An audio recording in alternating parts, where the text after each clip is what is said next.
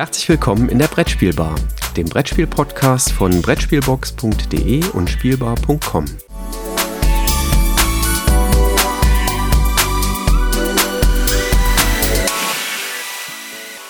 Einen wunderschönen guten Morgen, liebe Zuhörende. Wir freuen uns, euch heute wieder ein paar Spiele vorzustellen. Und wir, das sind neben mir, Jürgen, am anderen Ende des Mikrofons, der Christoph. Guten Morgen.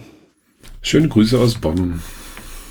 Ja, schön dich zu hören. Und wir haben ja heute quasi eine Motto-Show, ne? Ähm, klein und quadratisch war doch das Motto, oder? Du hast auch nur kleine quadratische Spiele, ne? Ne? Das letzte, ne? je nachdem. also ist eine, eine, eine, Definition der vielen Quadrate, äh, die dann klein zusammengesetzt werden, ja. Ja, aber grundsätzlich ja. naja, ähm, du wusstest nichts von dem Motto insofern. Ähm, ja, ich bin aber schon wieder irritiert, dass der 15. schon wieder da ist. Irgendwie rast die Zeit zur Zeit oder kommt mir das nur so vor? Äh, das könnte daran liegen, weil wir mit dem Buchprojekt gerade unheimlich viel um die Ohren haben und bei mir jetzt gerade Semesterende und Beginn der Prüfungsphase und, und, und, äh, alles zusammenfällt. Also die Tage sind gerade lang und die Nächte kurz. Was ja tatsächlich auch so ist, aber, aber irgendwie zur Zeit und umso mehr habe ich den Eindruck. Aber naja. Ja, es, es fehlt nur der Freizeitaspekt. Im, äh, aber es, äh, es macht Spaß. Also insbesondere der Teil mit dem Buch macht äh, sehr, sehr viel Spaß. Den Freizeitaspekt reichern wir ja jetzt an und äh, reisen ein wenig, ne? Genau, äh, das ist der Freizeitaspekt und ähm, womit ich starten möchte, hat ja fast etwas von einem Buch, also zumindest fast. Denn ähm, ich habe den nun vierten Teil von Carta Ventura spielen dürfen. Das ist bei Cosmos erschienen, ist ein Spiel von Thomas Dupont. Ähm, wir haben über Carta Ventura ja schon mal gesprochen, über die ersten drei Teile. Und jetzt ist der vierte große Teil herausgekommen. Auch hier vom Spielprinzip wieder ähnlich, ähm, angelehnt an die Abenteuerbücher, aber versehen mit diesem, wie ich finde, sehr schönen Kniff, dass man eben nicht nur in einem Buch blättert, sondern dass auf dem Tisch auch tatsächlich eine wirklich toll gezeichnete Auslage entsteht und man sich so über eine entstehende Landkarte quasi hinweg, ähm, ja, in der Geschichte weiterentwickelt. Ähm, es ist ansonsten wie in einem Buch auch die Geschichten, denn es können ja mehrere Enden auftreten, typischerweise bei Carta Ventura. Die Geschichten sind geschrieben und wir können sie nur durch exerzieren oder durcherleben, indem wir sie lesen und dann jeweils am Ende einer Karte typischerweise Entscheidungen treffen dürfen. Und diese Entscheidungen sind dann eben so nach dem Motto, lauf jetzt hier links oder lauf rechts. Ne? Also möchtest du mit, ähm, mit dieser Person sprechen oder lässt du die Person links liegen und kümmerst dich um was anderes? Ähm, das sind so die Entscheidungen, die wir treffen können. Ähm, auch hier haben wir wieder fünf mögliche Enden, die wir erspielen können. Und es war jetzt, glaube ich, der erste Teil, wo ich nicht sofort ähm, das Ende erreicht habe, wo ich direkt gestorben bin. Ähm, das war in den ersten drei Carta Venturas konnte das ja passieren, dass man ein sehr äh, plötzliches und knackiges Ende ähm, erreichen konnte. Hier beim vierten Teil Carta Ventura Karawanen ähm, war es so, dass ich das Gefühl hatte, ah, das ist schon darauf ausgelegt, dass es doch nachher alle Enden eine runde Geschichte für sich ergeben. Ähm, das heißt, so dieses ganz plötzliche, kurze, äh, plötzliche Ende, das war, habe ich zumindest nicht äh, gespürt, sondern ich hatte ähm, alle, also ich habe auch wieder alle fünf Enden angespielt und habe alle fünf Enden erreicht durch die Entscheidungen, die ich dann getroffen habe. Und ähm, ich fand, alle fünf Enden waren in sich schlüssig und ähm, ergaben eine durchgehende Geschichte. Ähm, und damit komme ich quasi auch schon äh, zum Urteil, weil, wie gesagt, Carta Ventura haben wir ja schon intensiv erläutert in einer der vorherigen Episoden. Karawanen ist für mich tatsächlich der stärkste Beitrag aus der Reihe. Ähm, die Geschichten waren sehr rund, die Geschichten waren sehr ausführlich, die Wege, die man zurücklegen konnte, um die einzelnen Enden zu erreichen, waren in sich logisch. Und es war auch ein gehöriges Stück äh, Geschichte eben mit dabei. Ähm, es ist noch immer eine ähm, eine Schwierigkeit dabei, wie ich finde, das ist in der Regel, kommt das ein bisschen zu knapp weg, nämlich dass man ähm, durch die Auslage von Karten und dann das Umdrehen von Karten ähm, so bestimmte neue Fixpunkte erreichen kann. Und ich finde, das ist in der Regel ein ganz kleines bisschen zu kurz erläutert. Also es ist ja so eine Losspielanleitung. Und äh, da gibt's nur den kleinen Hinweis, so, ach ja, hier, wenn ihr äh, so Karten erreicht, wo so kleine ähm, Symbole drauf sind, äh, dann bedeutet das, dass das äh, euch vielleicht einen kleinen Hinweis gibt, wenn ihr später nochmal andere Enden anspielen möchtet. Und das wird mir ein bisschen zu wenig erläutert. Ähm, auch im vierten Teil, also die Spielanleitung ist da quasi identisch geblieben auf den wenigen Karten, die man dafür benötigt. Das hätte ich mir ein bisschen ausführlicher gewünscht, weil dann noch deutlicher gewesen wäre, so okay, wenn ich jetzt Ende Nummer 4 und Ende Nummer 5 anspielen möchte, dann muss ich nicht mehr vorne bei der allerersten Karte starten, sondern im Prinzip hätte ich auch die Möglichkeit, ähm, irgendwo im Verlaufe des Kartenaufdeckens dann ähm, nochmal im Prinzip mit einzusteigen, weil das ist auch hier prinzipiell ähm, wieder machbar und wieder möglich. Insofern gibt's aber, ähm, genau wie mir die, äh, wie ich die ersten drei Teile sehr gelungen fand, ähm, für Carta Ventura Caravan von mir einen absoluten Daumen hoch.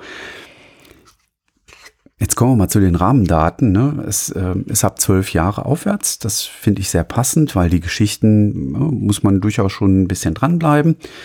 Ähm, Spieldauer 60 Minuten. Ja, das hängt jetzt davon ab, wie viele Enden ich an einem Stück ähm, mir erspielen möchte. Ne? Auch hier kann ich wieder äh, so das erste Ende durchaus nach 20 Minuten erreicht haben.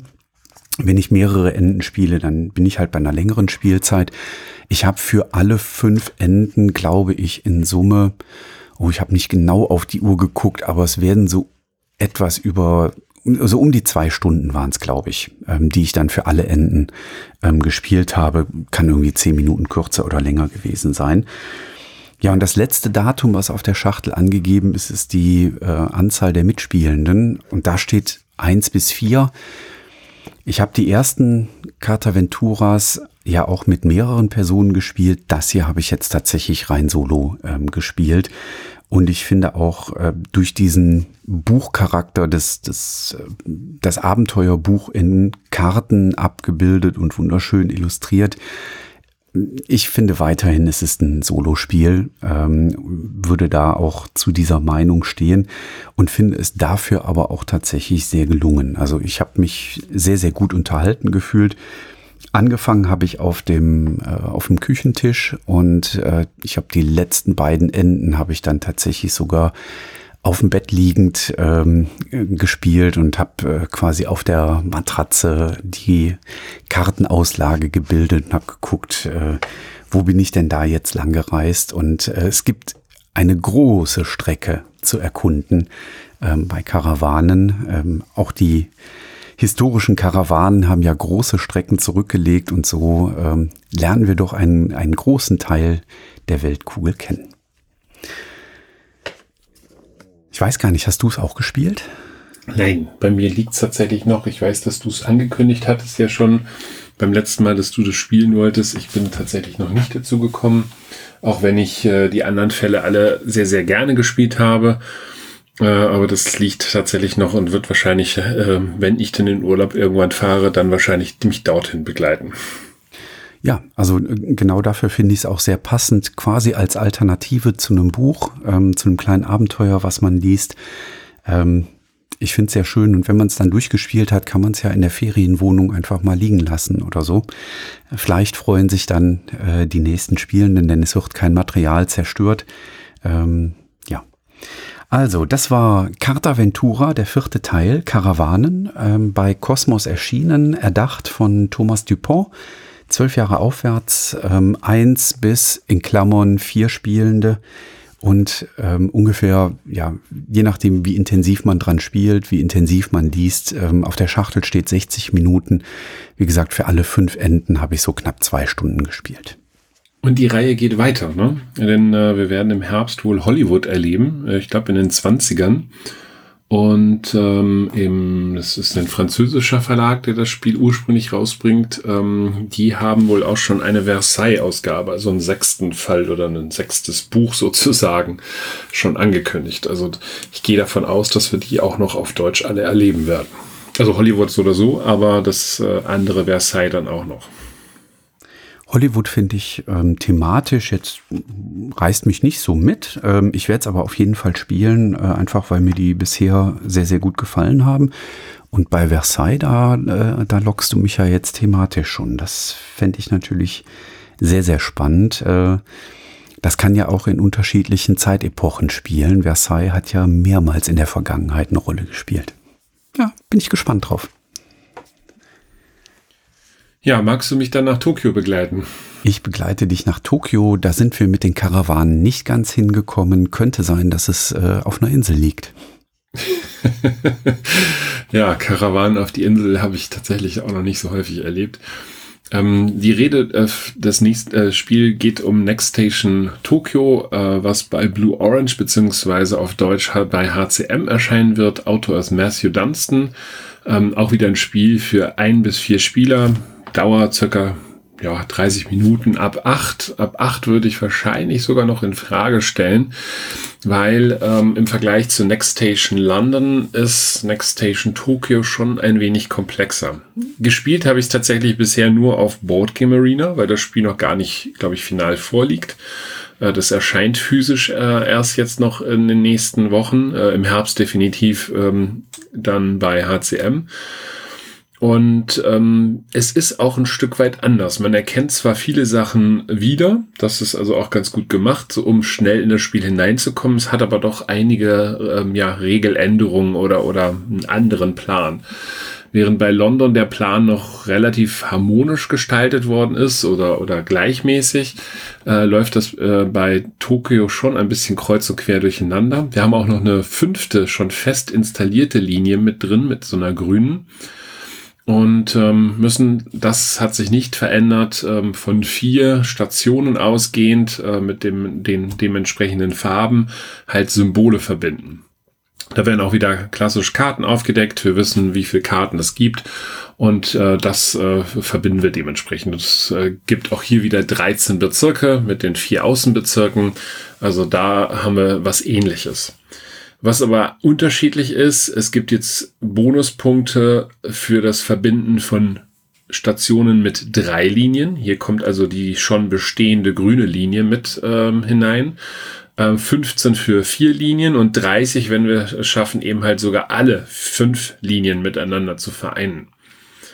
Das äh, wird natürlich irgendwo etwas schwerer. Ähm, also bisher waren, glaube ich, die meisten Stationen immer mit so vier Enden ausgestattet. Hier gibt es also auch Stationen, die haben äh, Zugänge von ja bis zu sechs äh, Möglichkeiten der Verbindung.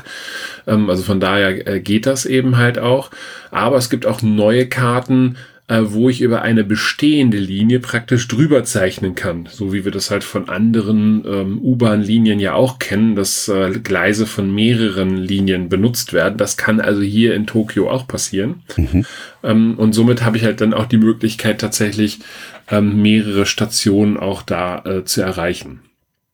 Die grüne Linie ähm, hat am Anfang erstmal eine Hypothek, denn wir haben direkt mal 24 Minuspunkte. Die grüne Linie besteht aus acht ähm, miteinander verbundenen Symbolen.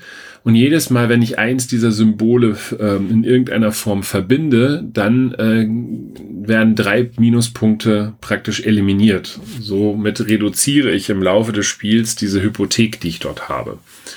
Also das ist schon mal eine der ersten Neu oder eine der ersten Neuerungen. Mhm. Ähm, wenn es mir gelingt, in den vier Außenbezirken zwei Linien miteinander zu verbinden, gibt es zehn Extrapunkte. Ähm, den Außenbezirken vorgelagert sind so schräg äh, weitere vier Bezirke. Wenn es mir dort gelingt, zwei Linien miteinander zu verbinden, gibt es nochmal fünf Punkte. Und äh, das ist halt auch neu. Das gab es an der Stelle eben halt bisher auch noch nicht. Und natürlich gibt es ähm, wie immer zwei ähm, Sonderziele, beispielsweise für, ähm, Sorge dafür, dass äh, auf die grünen Linien alle irgendeine Verbindung haben oder dass alle Punkte in der, im Zentrum verbunden sind oder dass alle 13 Bezirke in irgendeiner verbunden sind. Also diese Sachen gibt's halt auch. Ähm, aber es spielt sich halt dadurch, dass wir hier etwas unterschiedliche Verbindungen zueinander haben, schon etwas komplexer. Und äh, das muss man halt berücksichtigen. Ich hatte gerade am Anfang doch ein paar Probleme in das Spiel hineinzukommen, weil es sich nicht mehr so leichtgängig anfühlte wie Next Station äh, London.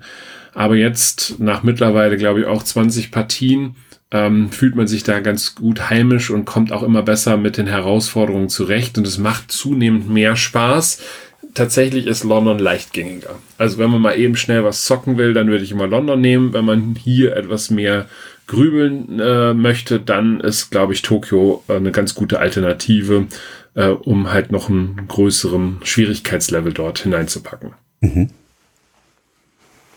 Ja, das waren so meine Erfahrungen mit Next Station Tokyo, was bei HCM im Herbst erscheinen wird.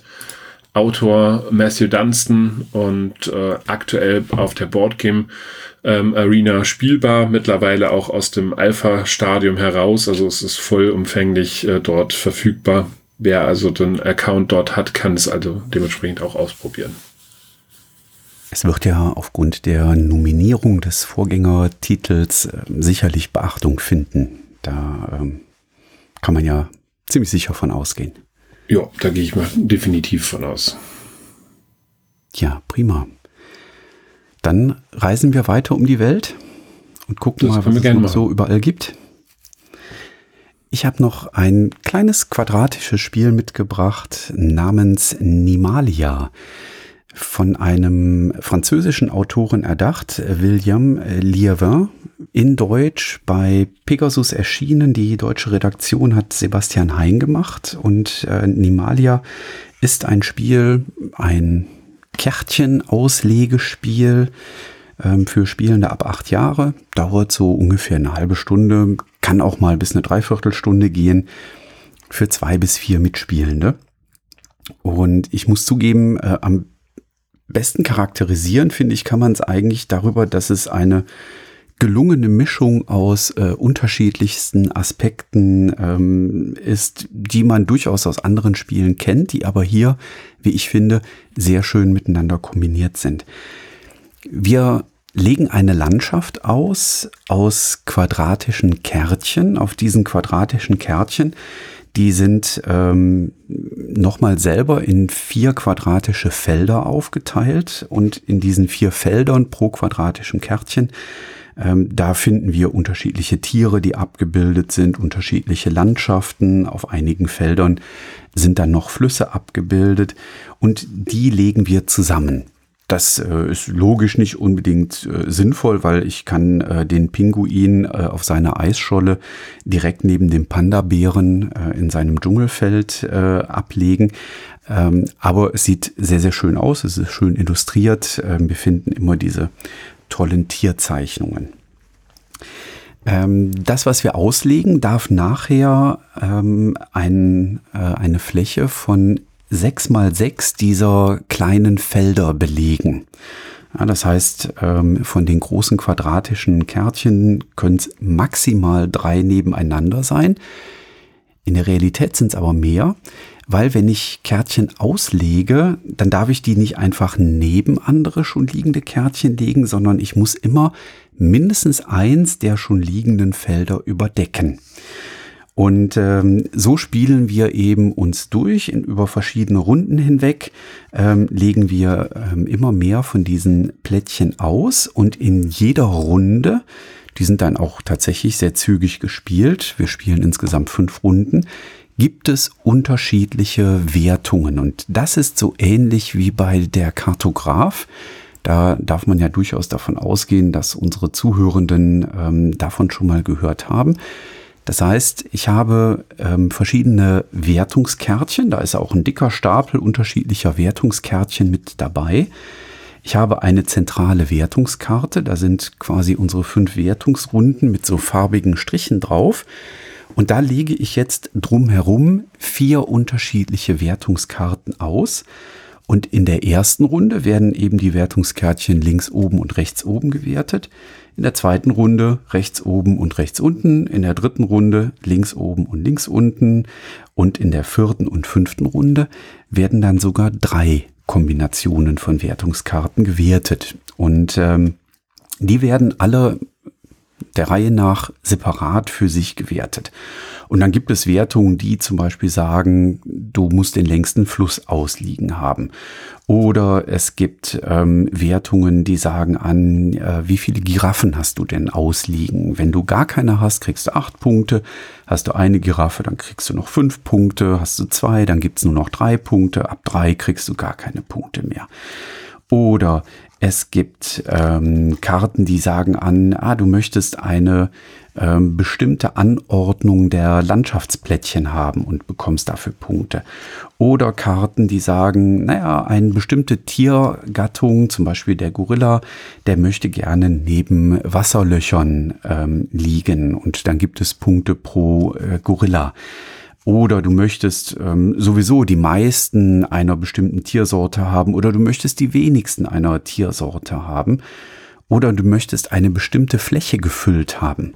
Ja, also zweimal zwei äh, Felder oder dreimal drei Felder oder viermal vier Felder gibt dann drei, fünf oder acht Punkte und so kannst du dich ähm, langsam dort durcharbeiten. Das ist also eine Vielzahl an Wertungsmöglichkeiten und das ist eben das, ähm, was so sehr an den Kartografen und die Kartografin erinnert, ähm, weil ähm, auch da haben wir ja dieses Prinzip miteinander verknüpft.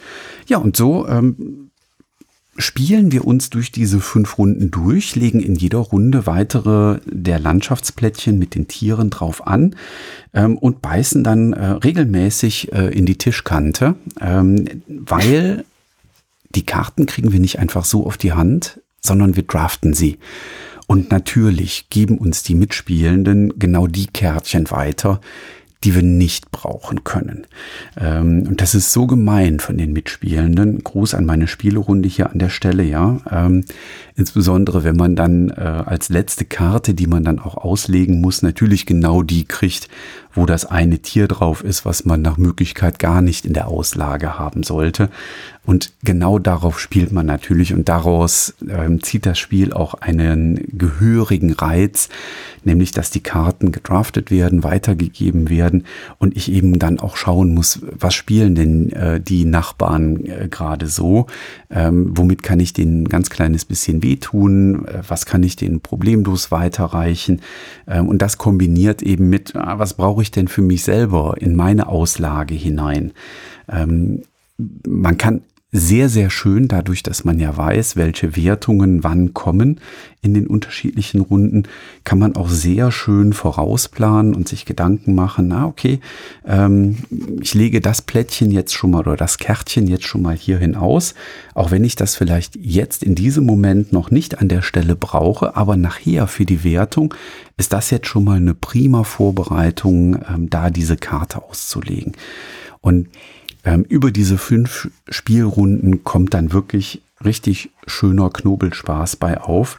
Ähm, jetzt nichts irgendwie wahnsinnig Innovatives, aber bekannte Elemente ähm, sehr, sehr schön miteinander kombiniert. Wie gesagt, von der Qualität her, von der Materialqualität ähm, sehr schön äh, aufgebaut, so dass man sagen kann, das ist das Erstlingswerk ähm, des Autoren, äh, dass man da äh, mit Fug und Recht sagen kann, dass das ein sehr gelungenes Erstlingswerk ist.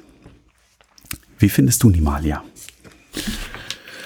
Auch hier muss ich leider sagen, ich habe es nicht gespielt, da die ähm, Carinas äh, bei, bei, uns äh, rezensiert hat, äh, bin ich bisher noch gar nicht in den Zugriff des Spiels gekommen. Sie fand es äh, wirklich gelungen. Ähm, das, ich kann aber leider nicht viel zu sagen, muss ich, muss ich zu meiner Schande gestehen. Ja, das äh, ist ja nichts Dramatisches. Ähm, dann darfst du mit auf den Weg nehmen, dass ich es dir empfehle.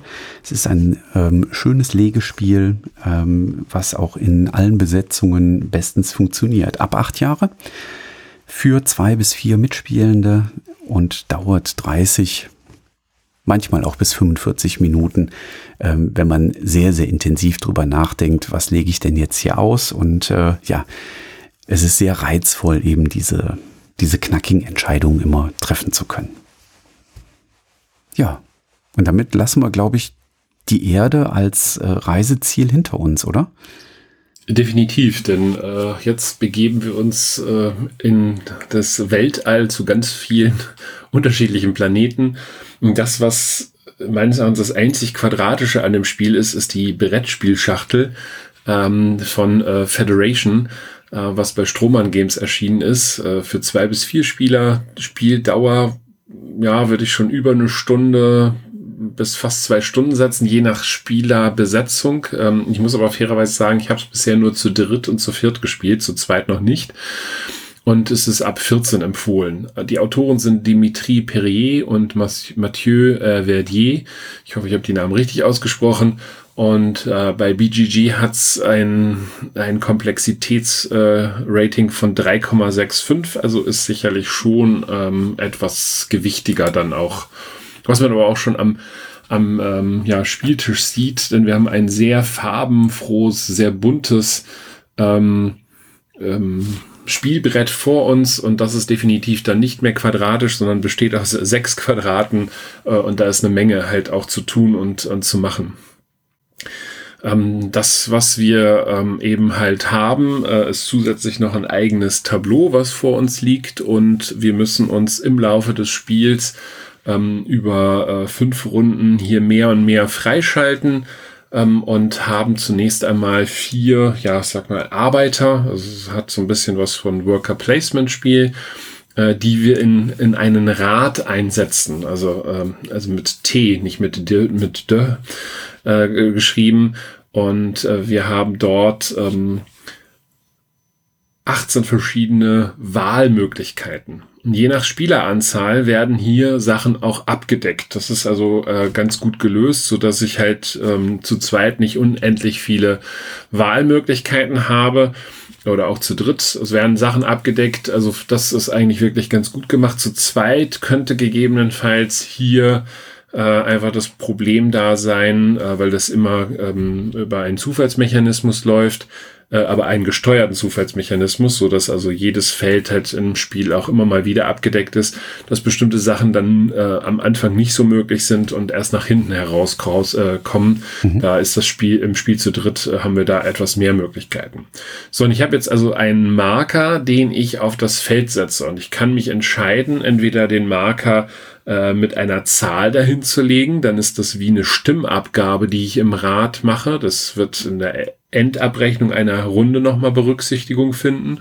Oder aber ich decke die andere Seite, wo ein kleiner grüner Haken ist, ähm, ab und äh, kann dann dementsprechend auf meinem persönlichen Board ähm, jetzt ähm, ja so einen Planeten oder die Möglichkeit, diesen Planeten zu besuchen, freizuschalten. Mhm. Äh, das ist hinterher nicht ganz unwichtig, weil ich mit meinen kleinen Raumschiffen noch äh, zu bestimmten Planeten halt fliege, um halt Sonderaktionen äh, freischalten zu können. So. In Summe haben wir fünf verschiedene Planeten vor uns liegen. Ein Planet ist relativ simpel. Da, wenn ich dahin gehe, rückt ein Männchen einfach einen Schritt nach vorne und ich bekomme jetzt einfach mehr Ressourcen. Von denen habe ich drei, äh, vier verschiedene ähm, Ressourcen zur Auswahl. Ähm, zwei, die etwa gleichwertig sind, eine blaue Joker-Ressource und dann gibt's noch Gold, was aber äh, nur für bestimmte Aufträge genutzt wird. Dann habe ich einen Planeten, äh, das ist so ein Tauschplanet, könnte man sagen. Da gebe ich immer was ab und bekomme halt dafür was höherwertiges. Ich habe einen dritten Planeten, ähm, wo ich mir äh, Gehilfen äh, an Land ziehen kann ähm, die packe ich mir dann äh, praktisch an die Seite und habe entweder Einmaleffekte oder ähm, es werden bestimmte Siegpunkte direkt gewertet oder aber ich habe Effekte, die ich mir zu einem bestimmten Zeitpunkt aussuchen kann. Ich habe einen vierten Planeten, den blauen Planeten. Äh, wenn ich die, ähm, der besteht nicht nur aus einem, sondern direkt aus ähm, zwei, drei, vier, fünf, sechs, sieben Planeten. Und da, äh, den erkunde ich bei jeder Reise mehr und stehen mir halt zusätzliche Plättchen äh, zur Verfügung, die ich in Kombination zu meinen äh, Chips, die ich in den Rad hineinbringe, ähm, werten kann und die bringen mir zusätzliche Stimmen oder zusätzliche Ressourcen und es gibt noch so einen grünen Planeten, das ist so ein Roboterplanet, ähm, der äh, Sachen produziert. Also da habe ich einmal die Möglichkeit, ähm, immer in der Einkommensphase bestimmtes Einkommen zusätzlich zu bekommen oder zusätzliche Aktionen zu machen. Und zum Ende des Spiels äh, gibt es noch höherwertige ähm, Maschinen dort, wo ich ähm, je nach ähm, Stärke auf den anderen Planeten nochmal Siegpunkte bekomme. Das sind so Siegpunktgeneratoren.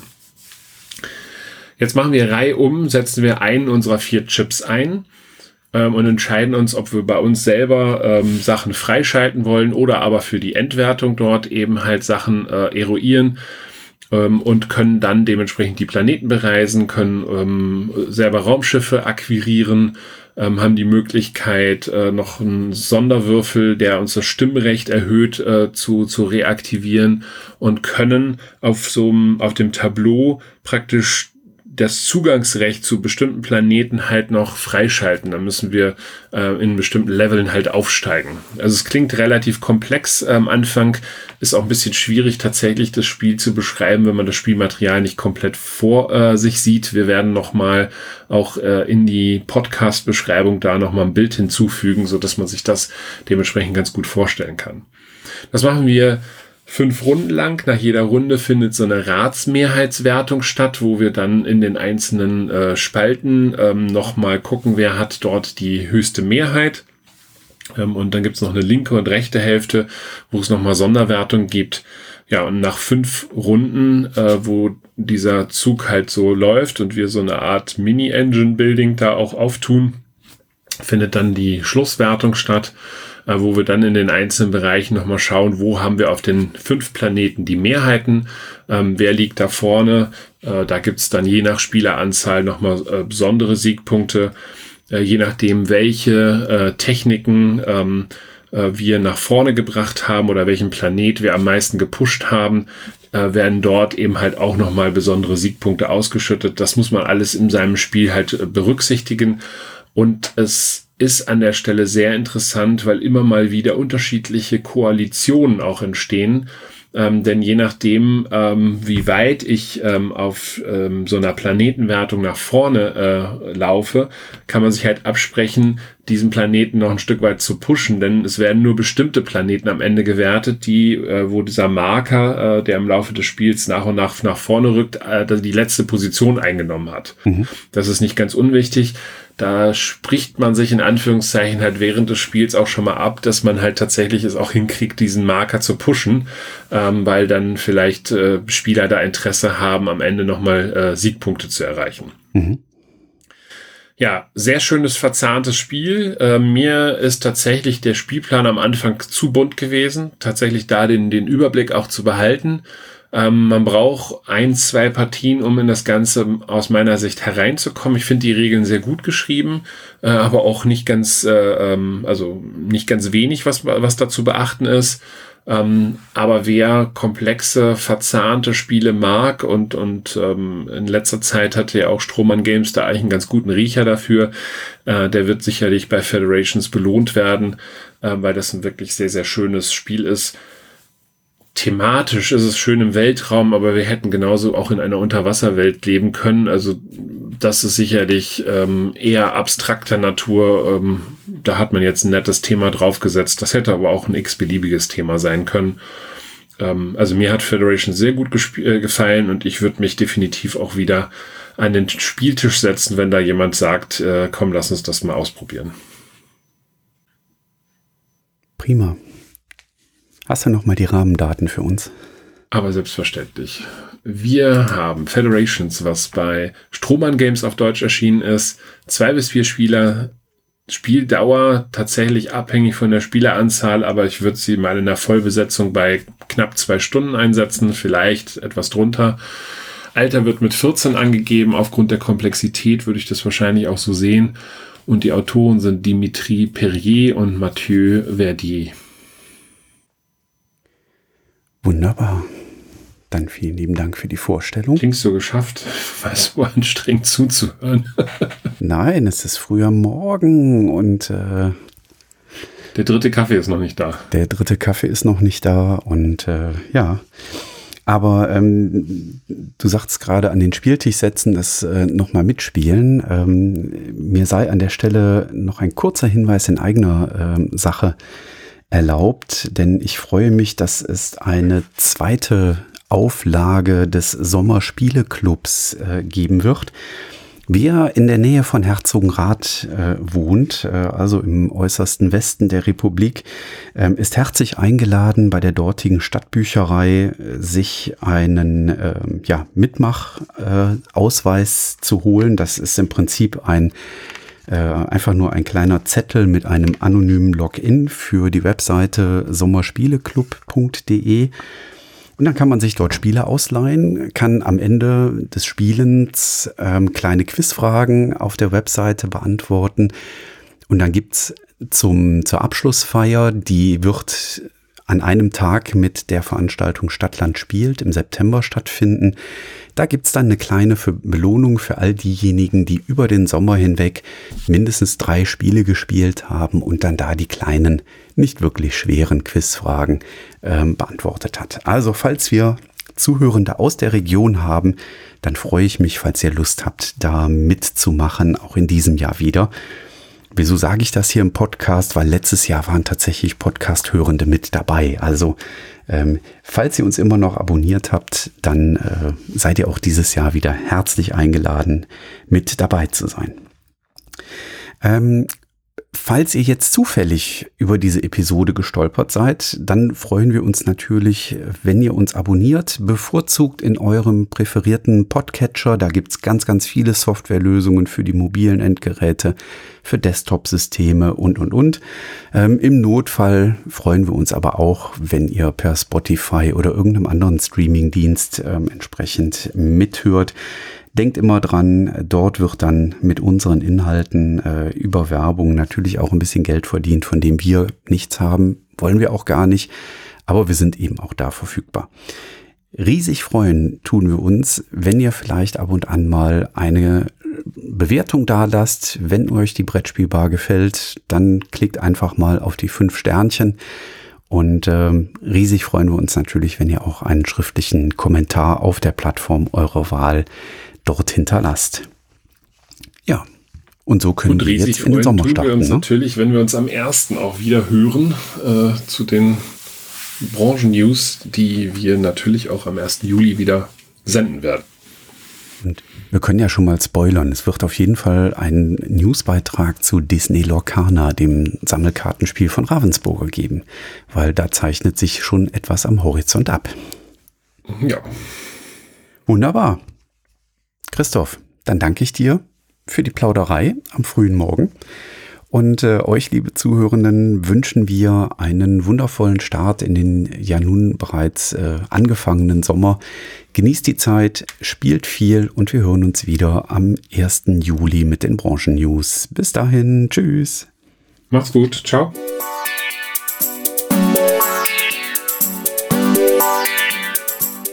Danke, dass du der Plauderei an der Brettspielbar gelauscht hast. Wir freuen uns über Feedback, insbesondere bei iTunes, Panoptikum, IO oder anderen Plattformen, über die du dem Podcast folgst.